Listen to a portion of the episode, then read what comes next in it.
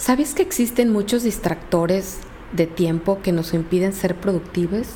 Son tan sutiles que muchas veces no somos conscientes de ellos o pensamos que realmente no nos están quitando mucho tiempo hasta que realmente los analizamos y vaya la sorpresa que nos damos cuenta que realmente nos están consumiendo lo más importante que tenemos en esta vida que es el tiempo. ¿Cuáles son esos distractores hormiga que nos impiden ser productivos?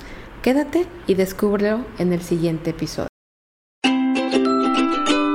Bienvenidos a un nuevo episodio del podcast Mentes Productivas. Mentes Productivas. Un espacio para hablar de productividad y efectividad personal que ayude a accionar en el cumplimiento de tus metas y emprendimientos. En pocas palabras, haciendo menos y produciendo más con una mente positiva y enfocada.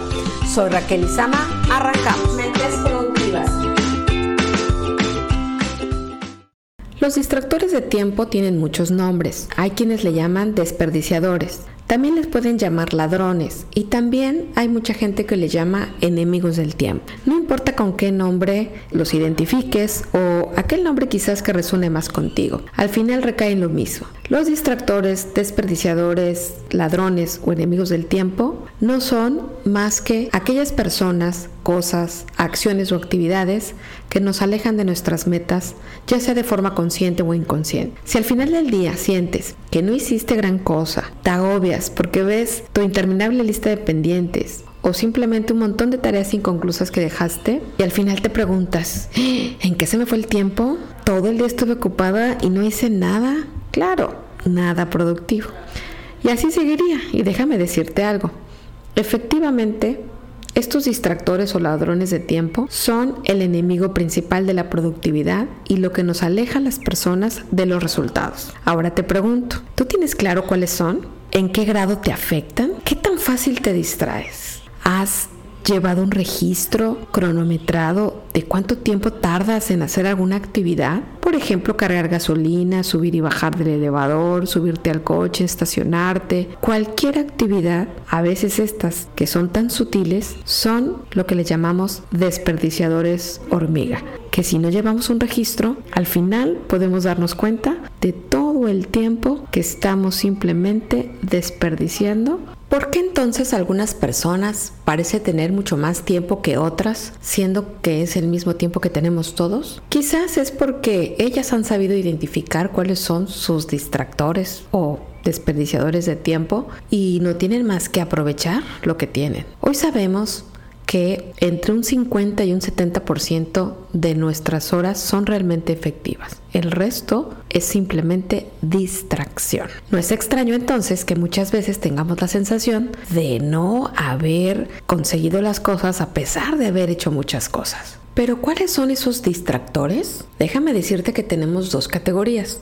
Los distractores internos y los externos. Los internos son aquellos en donde nosotros o tú tienes absoluto control de lo que está pasando y los externos es porque están fuera de tu control, pero igual nos pegan y merman nuestra productividad. Comenzaré explicando un poco de los ladrones o enemigos del tiempo, que son los principales distractores de manera interna. Puede haber más, aquí la intención es que tú vayas identificando aquellos que realmente sientes tú, percibes, que realmente te están distrayendo de tus metas. El primero es la falta de planeación. No nada más es llenar tu agenda, sino que esta agenda esté dividida por bloques de tiempo o boxing times en función de lo que tú estás haciendo o lo que te vas a dedicar y dejando siempre un espacio para el tema de los imprevistos.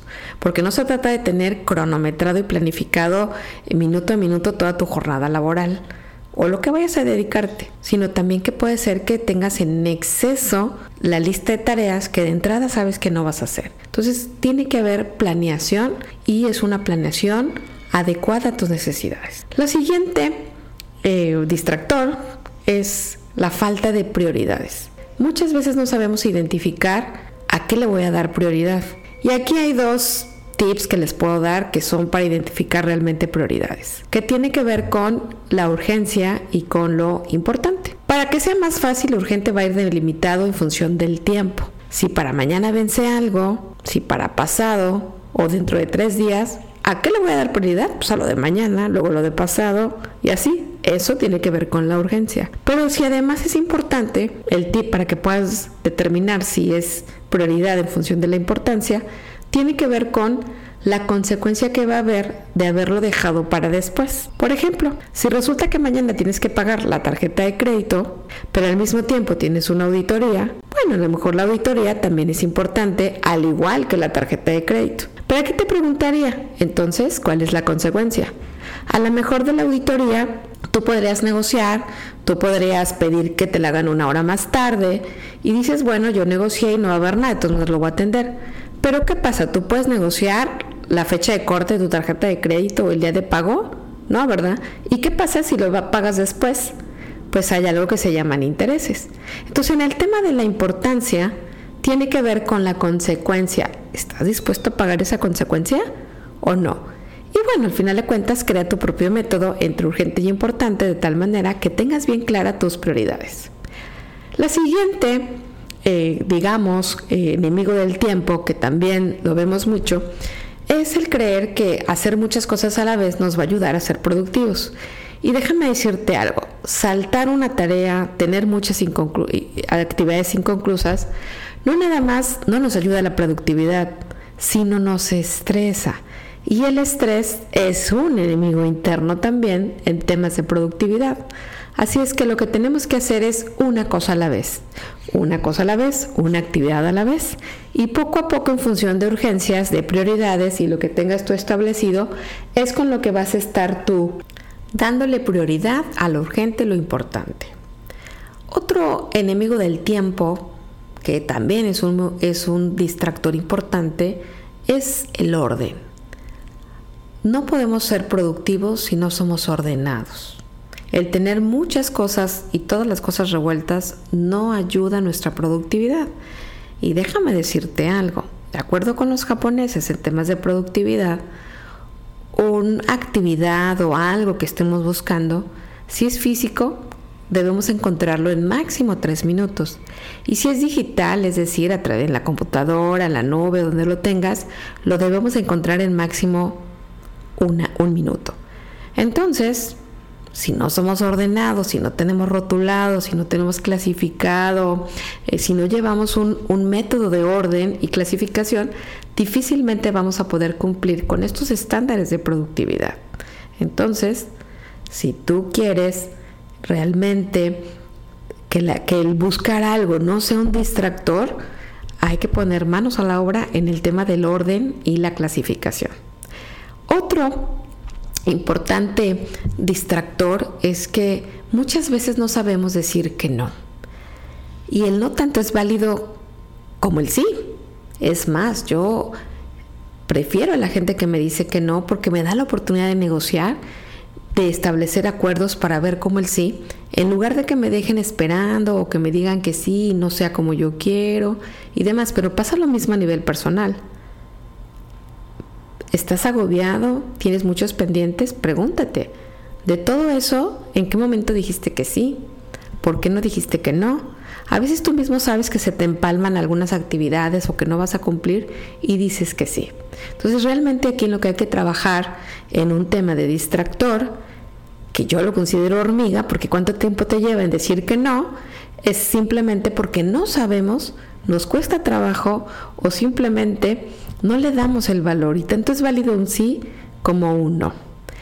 El siguiente distractor interno tiene que ver con el estrés. El estrés, el sentirte fatigado, el sentirte agobiado, digamos un estado anímico poco favorable para la productividad y para los resultados. Así es que Pareciera que no, pero la energía ayuda al cumplir las metas. Si tú te levantas con buen ánimo, si tú traes buena actitud, te va a ayudar a que vayan pasando las cosas. Pero si tú te levantas con una mala actitud, te sientes fatigado, te sientes cansado, eso lo proyectas y lo transmites también en todas las cosas que haces. Así es que una mente calmada, una mente sin estrés, un cuerpo sin fatiga nos da mejores resultados que al contrario. es que aquí la pregunta es, ¿cómo mides tu estrés y qué haces para mantener en equilibrio la mente y el cuerpo? Por último, el distractor interno que también no nos ayuda es la dificultad para tomar una decisión que hace que posterguemos las cosas. Es decir, una cosa no nada más es lo hago mañana, lo hago después, que es postergar. Y otra tiene que ver con, pues no tomo la decisión. Entonces, aquí van ligadas las dos porque el postergar no es tomar una decisión. Tomar la decisión es hacer, es intentar, es, es ensayo y error, es la acción. Todo lo demás no es tomar decisiones. Y eso tiene que ver con esta dificultad que, tienen, que tenemos las personas ante ciertas situaciones. Y aquí también te comento, al cerebro no le gustan las complicaciones ni le gusta salir de la zona de confort y también cuando son decisiones complicadas tiende a postergar. Pero no voy a esperar que sea una decisión grande, importante para poder tomar una decisión. Hoy en día decisiones tomamos en todo momento. Desde que tú te levantas, tú eliges el estado anímico en el que te quieres levantar. Tú eliges si te enfocas en el acero, en postergar. Tú eliges a qué le das prioridad. Así es que hoy todo es tomar decisiones. Por eso, el distractor hormiga interno más importante es esta falta de metodología o esta falta, dificultad de toma de decisión. Las personas que tienen resultados, que logran sus objetivos, es porque están muy encaminadas a las acciones que tienen que hacer. Y al tomar una acción es una decisión, implica una decisión. ¿Puede haber más? Por supuesto que sí, puede haber más, como esta falta de adaptabilidad al cambio y eso implica que me agobie porque no sé por dónde empezar, a lo mejor es la tecnología o eh, simplemente el desconocer algo también me estresa y eso hace que no inicie porque pues, como no lo conozco pienso que es muy complicado. Al final de cuentas no importa si son una o son dos o tres, lo importante es que tú empieces a identificar cuáles son esos distractores internos, porque si los logras identificar puedes pasar a la siguiente parte y la siguiente parte es que pongas manos a la obra. ¿Qué vas a hacer para disminuir el impacto de esas distracciones internas, de esos ladrones o enemigos del tiempo. Y si tú empiezas a hacer acciones, vas a ver rápidamente cómo vas a mejorar no solo en tu productividad, sino también a nivel de personal. Vas a poder experimentar estas emociones positivas de logro, de terminar una tarea, de orgullo, de sentirte que tú puedes. Y esas son también emociones que al cerebro le gusta. Así es que te invito a reflexionar sobre qué prefieres.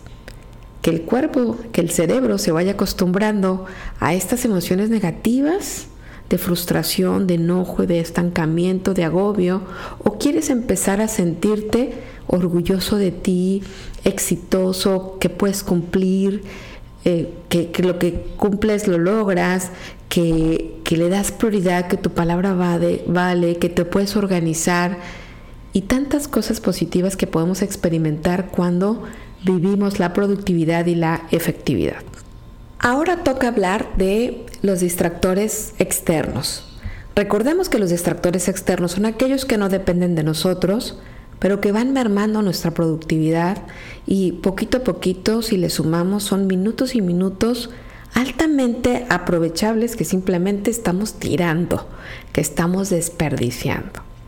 Dentro de ellos, creo que la reina de todas las distracciones son las interrupciones.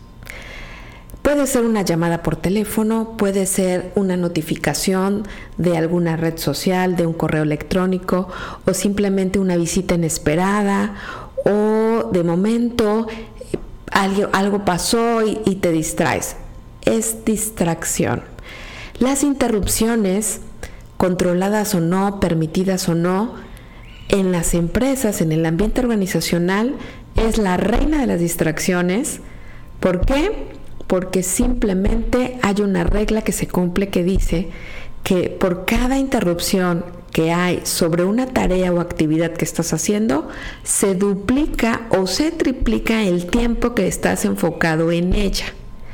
Entonces, si supongamos tú tienes que redactar un correo electrónico y te entran tres llamadas, no son tres minutos que dejaste o la interrupción, sino por cada tiempo que le dedicaste a la llamada es lo que te va a extender la tarea. Entonces, al final de cuentas tienes tres llamadas atendidas y un correo a la mitad que a lo mejor si tuvieras enfocado con un alto nivel de atención plena y concentración, a lo mejor en 10, 15 minutos lo terminabas, pero tienes ese correo a la mitad, horas, horas y horas y no puedes terminar.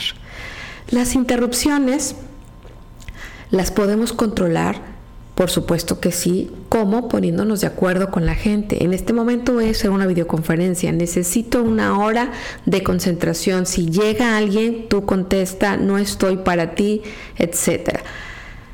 Bueno, algunas, ¿verdad? Algunas otras no, porque el teléfono pues lo tendría que poner en silencio y entonces no contesta. Es decir, no depende de nosotros porque la gente te va a llamar, la gente va a tocar la puerta, van a pasar muchas cosas. Sin embargo, sí podemos hacer cosas y ahorita lo que te invito es, aunque no todo depende de mí, quiero que pienses en lo que sí podemos hacer para hacer que estos distractores externos nos impacten lo menos posible.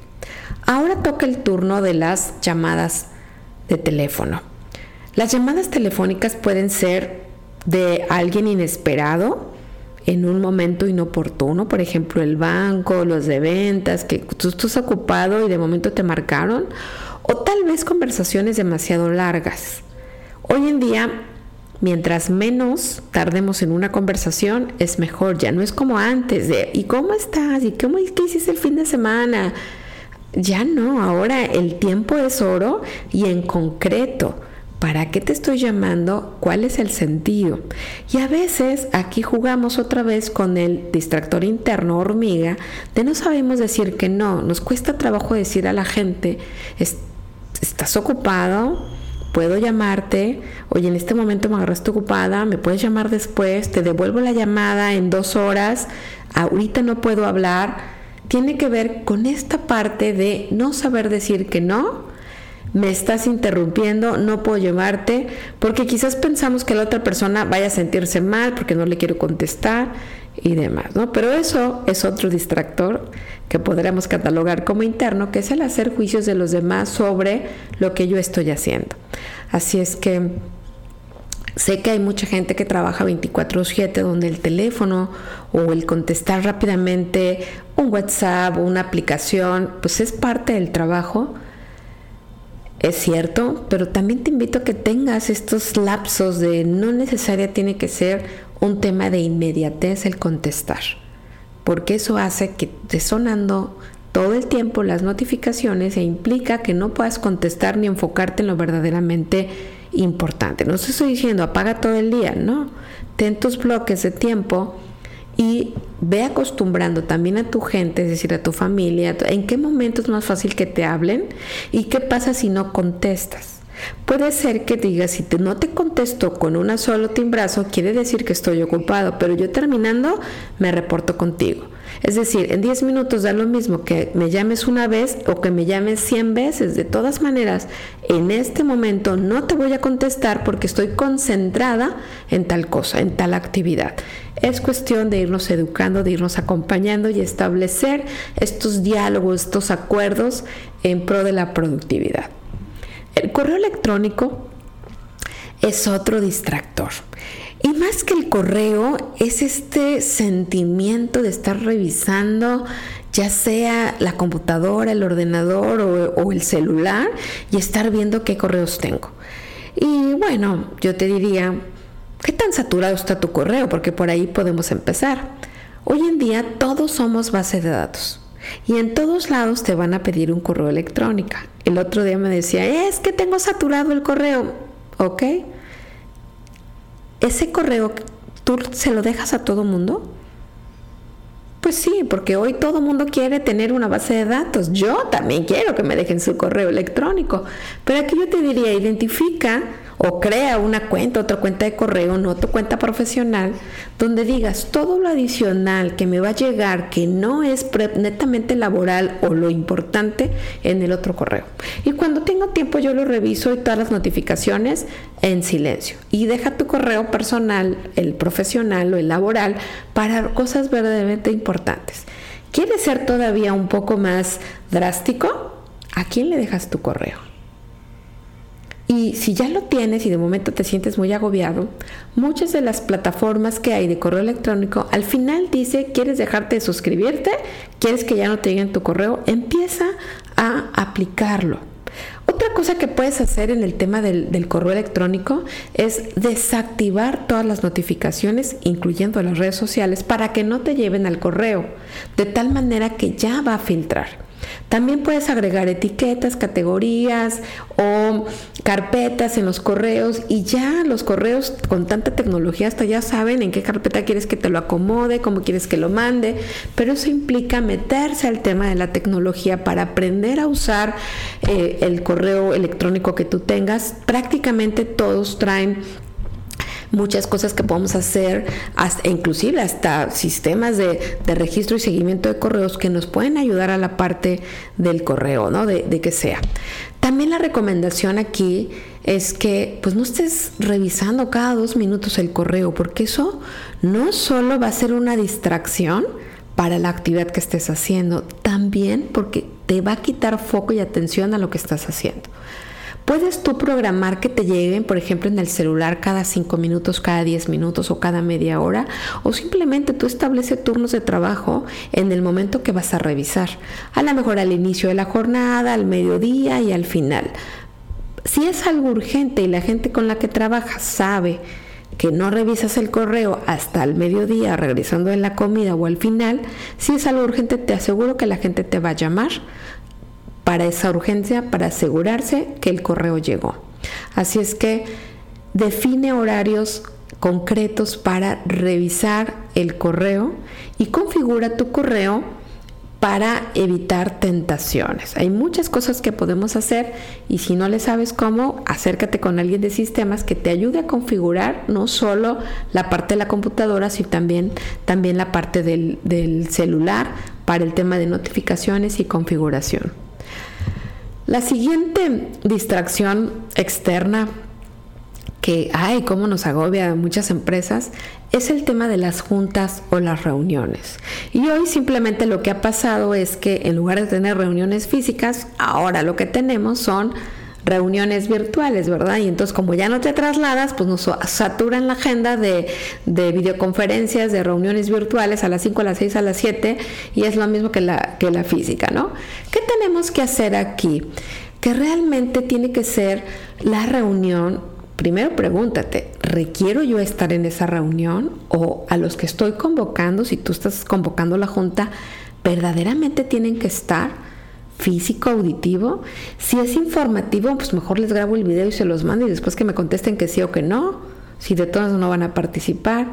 O eh, si es para resolución o llevar ideas, pues simplemente poner también dentro del orden del día que si no llevan las ideas, pues mejor que me digan, no hice nada, no lo tengo y la reprogramamos. En lugar de llegar y, no la hice, no, no, lo, no pude avanzar y demás. Final de cuentas, las reuniones en las empresas o con tu equipo de trabajo, si estás emprendiendo, es muy importante y de hecho es fundamental para el establecimiento de las metas y organizarse. Sin embargo, el exceso de reuniones es una pérdida de tiempo. ¿Qué puedo hacer? Ahí les van algunos tips que espero que les funcione. Número uno, no las hagan el lunes. Dice por ahí eh, una frase que dice, si empiezas el lunes la semana ya tardaste.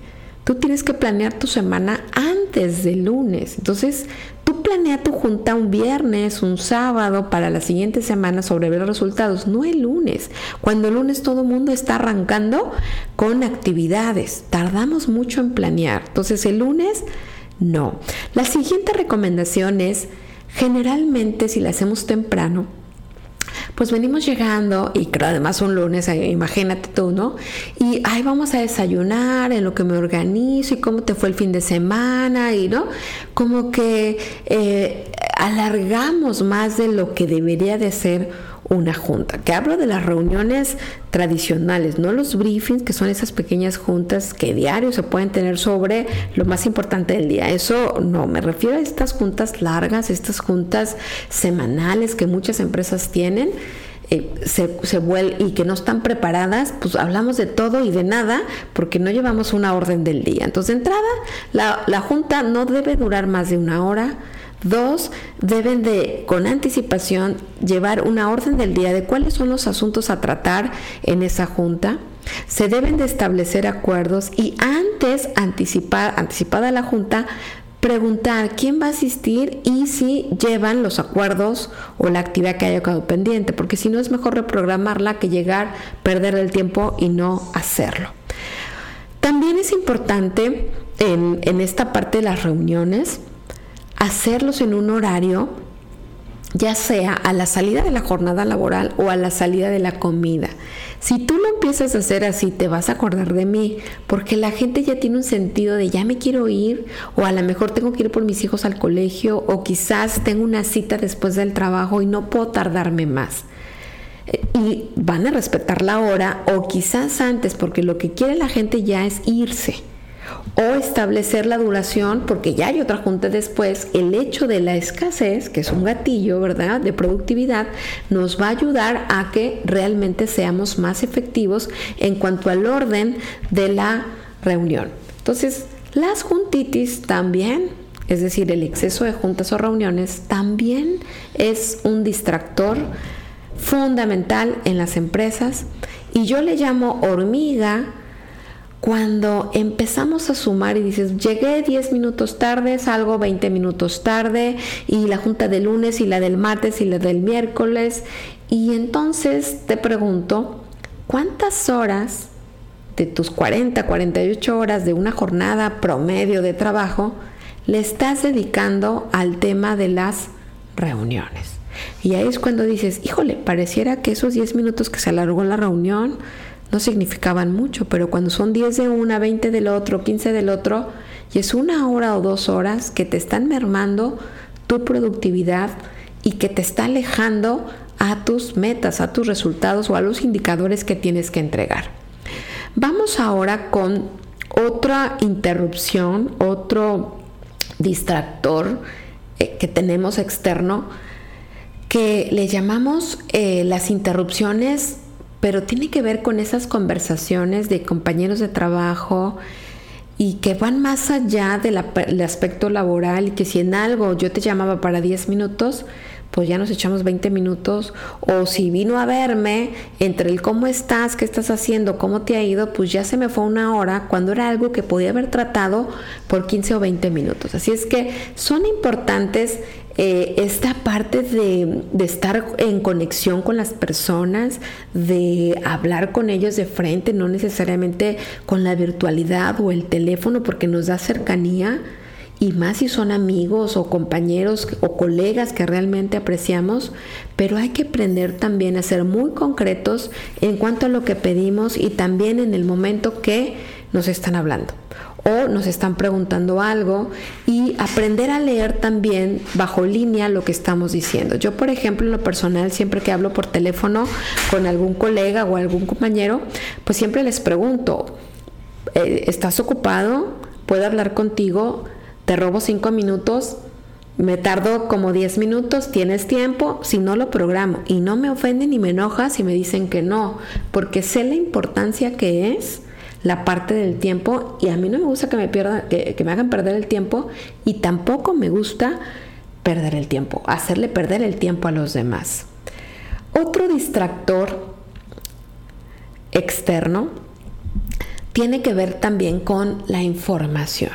Así como a nivel interna decía yo, el orden y la clasificación es sumamente importante.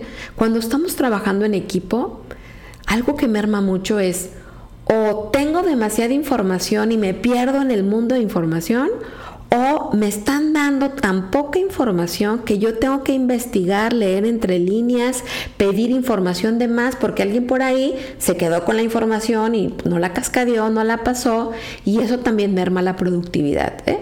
Aquí es, es el tema es la información. Exceso o escasez ambos, en ambos extremos, merman la productividad. ¿Qué tenemos que hacer? Si tú estás convocando una reunión, si tú vas a contribuir a algo por un tema de productividad, tienes que dar la información que se necesita. Y aquí me regreso al tema de los emails y demás.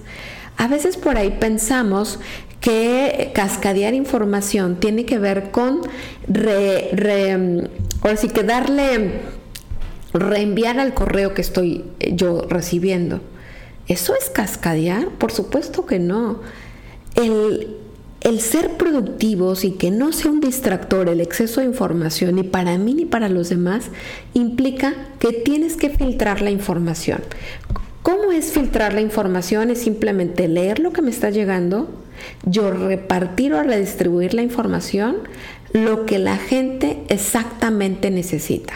Ni más ni menos, porque luego cometemos indiscreciones porque de momento se me cuela información sensible o que ciertas posiciones no tuvieran que haberse enterado y chin, ya se me fue la información o detecto que dentro del texto hay información, eh, digamos, sensible que no tiene caso que la comparta y simplemente no comparto nada. No, en la información, eh, eh, el punto aquí en, en la parte del distractor es filtrarla, ni de más ni de menos porque muchas veces eso genera que no seamos productivos y que yo tenga que dedicarle más tiempo a una actividad, ya sea para quitar información o para investigar lo que le faltó. La siguiente eh, punto que quiero yo tocar es el tema de la organización. Así como a nivel personal, el orden es fundamental como un distractor hormiga. Yo no puedo hablar de productividad si no, estoy, si no soy una persona ordenada. Lo mismo pasa a nivel empresarial. Pero más que, que las personas sean ordenadas, es que realmente tengamos una clara definición de el tramo de control o el alcance de cada posición, porque si no estamos bien organizados, es decir, no queda claro quién hace qué, cómo, cuándo y dónde, pues podemos hacer dos veces la misma actividad o tres veces, duplicar trabajo, eh, revisar tres veces la misma información y demás, porque simplemente no tenemos claridad en cuanto a lo que tenemos que hacer. Si tú quieres empezar a que tu gente sea más productiva, tu equipo de trabajo, bríndale bien las fronteras de cada una de las posiciones, de dónde a dónde tiene que hacer, cómo lo tiene que hacer, y eso va a ayudar muchísimo al tema de la productividad. Y desde luego esto tiene que va de la mano con el tema de los procesos y los procedimientos, que a medida que tú tengas procesos y procedimientos, lo puedes ir tú haciendo. Hay otros distractores externos que tiene que ver con eh, a lo mejor eh, las visitas inesperadas de un proveedor o de un familiar que tú eh, tienes que hacer y pues ya te llegó. Hay otras donde no tenemos nada que hacer, como por ejemplo te llegó una auditoría del gobierno, de alguna dependencia, pues tienes que atenderla sí o sí, ¿verdad? Porque si no implica multas y demás. Es decir, si tú de por sí no puedes cumplir como tú lo planeaste porque el tiempo que tú distribuyes para la parte laboral no todo depende de ti. No llenes tu agenda de actividades minuto a minuto de las 8 a las 4 o a las 6. Siempre deja un espacio para estas eventualidades, para estos distractores, para que sea más fácil para ti hacer algo al respecto. Los distractores de tiempo, tanto internos o externos, son de alguna manera personales y cada uno tiene la oportunidad de organizar el tiempo y decidir a qué le va a dedicar pues, la parte del tiempo. Conocer cuáles son estos distractores, chiquitos o grandes, es decir, hormigas o que realmente te consumen mucho tiempo, es los que nos va a ayudar realmente a optimizar nuestro tiempo y sacarle el mejor provecho. El primer paso para eh, ahora sí que bloquear a este enemigo es conocerlo bien. Y conocerlo bien implica que tengas tú bien claro cuáles son esos distractores hormiga y grandes que realmente están siendo enemigos para tus metas. Una vez que ya los tienes identificados, en lugar de decir, ay, sí, las redes sociales me distraen mucho, bueno, ¿qué puedes hacer? qué quieres hacer de tal manera que tú te sientas cómodo o cómoda y vayas viendo tu progreso poco a poquito. El otro día estaba yo platicando con uno de mis clientes y me dice, es que yo ya me di cuenta que las redes sociales me consumen muchísimo. Perfecto, ¿ya lo cronometraste? Bueno, el celular me dice cuántas horas a la semana le estoy dedicando a el internet o al uso del teléfono, que principalmente son las redes sociales. Perfecto, ¿qué piensas hacer? Voy a quitar las redes sociales, me voy a salir de todas. De acuerdo a lo que tú haces con tu negocio, ¿puedes salirte de todas o no? No, pues no. Entonces, ¿qué tienes que hacer bájale a las horas. Si le dedicabas cinco horas a la semana, ahora cuatro, luego tres, establece bloques. A lo mejor dices lo quito de la computadora, lo dejo nada más para el celular, solamente mientras espere algo o haga alguna actividad o cuando tenga tiempo libre lo voy a ver, pero me voy a poner bloques de tiempo de máximo 10 minutos o antes de dormir media hora o en la mañana. No importa. Lo importante es que tú vayas creando un método donde poco a poco vayas haciendo estos bloqueos, yo le llamo freno de mano a tus distractores, porque si no metes freno de mano y no eres consciente de lo sutil que estos minutos, minuto a minuto, se van consumiendo con nuestra productividad, no vas a llegar a tener resultados. Así es que, ¿de qué depende? Pues depende del trabajo, de lo que hagamos, de nuestro rol en la empresa, de las características individuales como persona. Lo que sí te puedo decir es que hay muchas maneras de meterle freno, pero lo primero es empezar a cronometrar y a registrar. ¿Qué vas a registrar con cronómetro? ¿Cuánto tiempo tardas en contestar un correo, una actividad? ¿Cuánto tiempo dura en promedio una llamada? ¿Cuánto tiempo haces en desplazarte de un lugar a otro? ¿Cuánto tiempo tardas en estacionarte? ¿Cuánto tiempo en subir el elevador? Cuando, tú empiezas a llevar un cronómetro de todo, dices, híjole, si voy a subir 10 veces en el día y el elevador tarda 3 minutos, pues ya se me fueron 30 minutos nada más en el elevador. No, pues sabes que solo voy a subir y bajar dos veces en el día. O no voy a usar tal cosa hay que ser consciente. Y la conciencia en términos de tiempo es llevar un registro absoluto de todas las actividades con cronómetro, sacar un promedio y entonces empezar a meter metas que me ayuden a disminuir y a frenar esos indicadores que yo me estoy dando cuenta que tengo. No hay una regla secreta que te diga, ay, no, en traslados tiene que ser máximo 15 minutos. No, la realidad es que pues depende de la zona, cómo te muevas. Al final de cuentas es, ese minuto ahorrado es un minuto ganado en temas de productividad. Así es que, ¿qué tantos minutos estás desperdiciando a lo largo del día en estos distractores hormiga que te están impidiendo ser productivos? Momento de accionar. Espero que hayas disfrutado el episodio. Te espero en el siguiente. Suscríbete y déjanos una reseña o visítanos en Instagram, Raquel Izama y el podcast Mentes Productivas.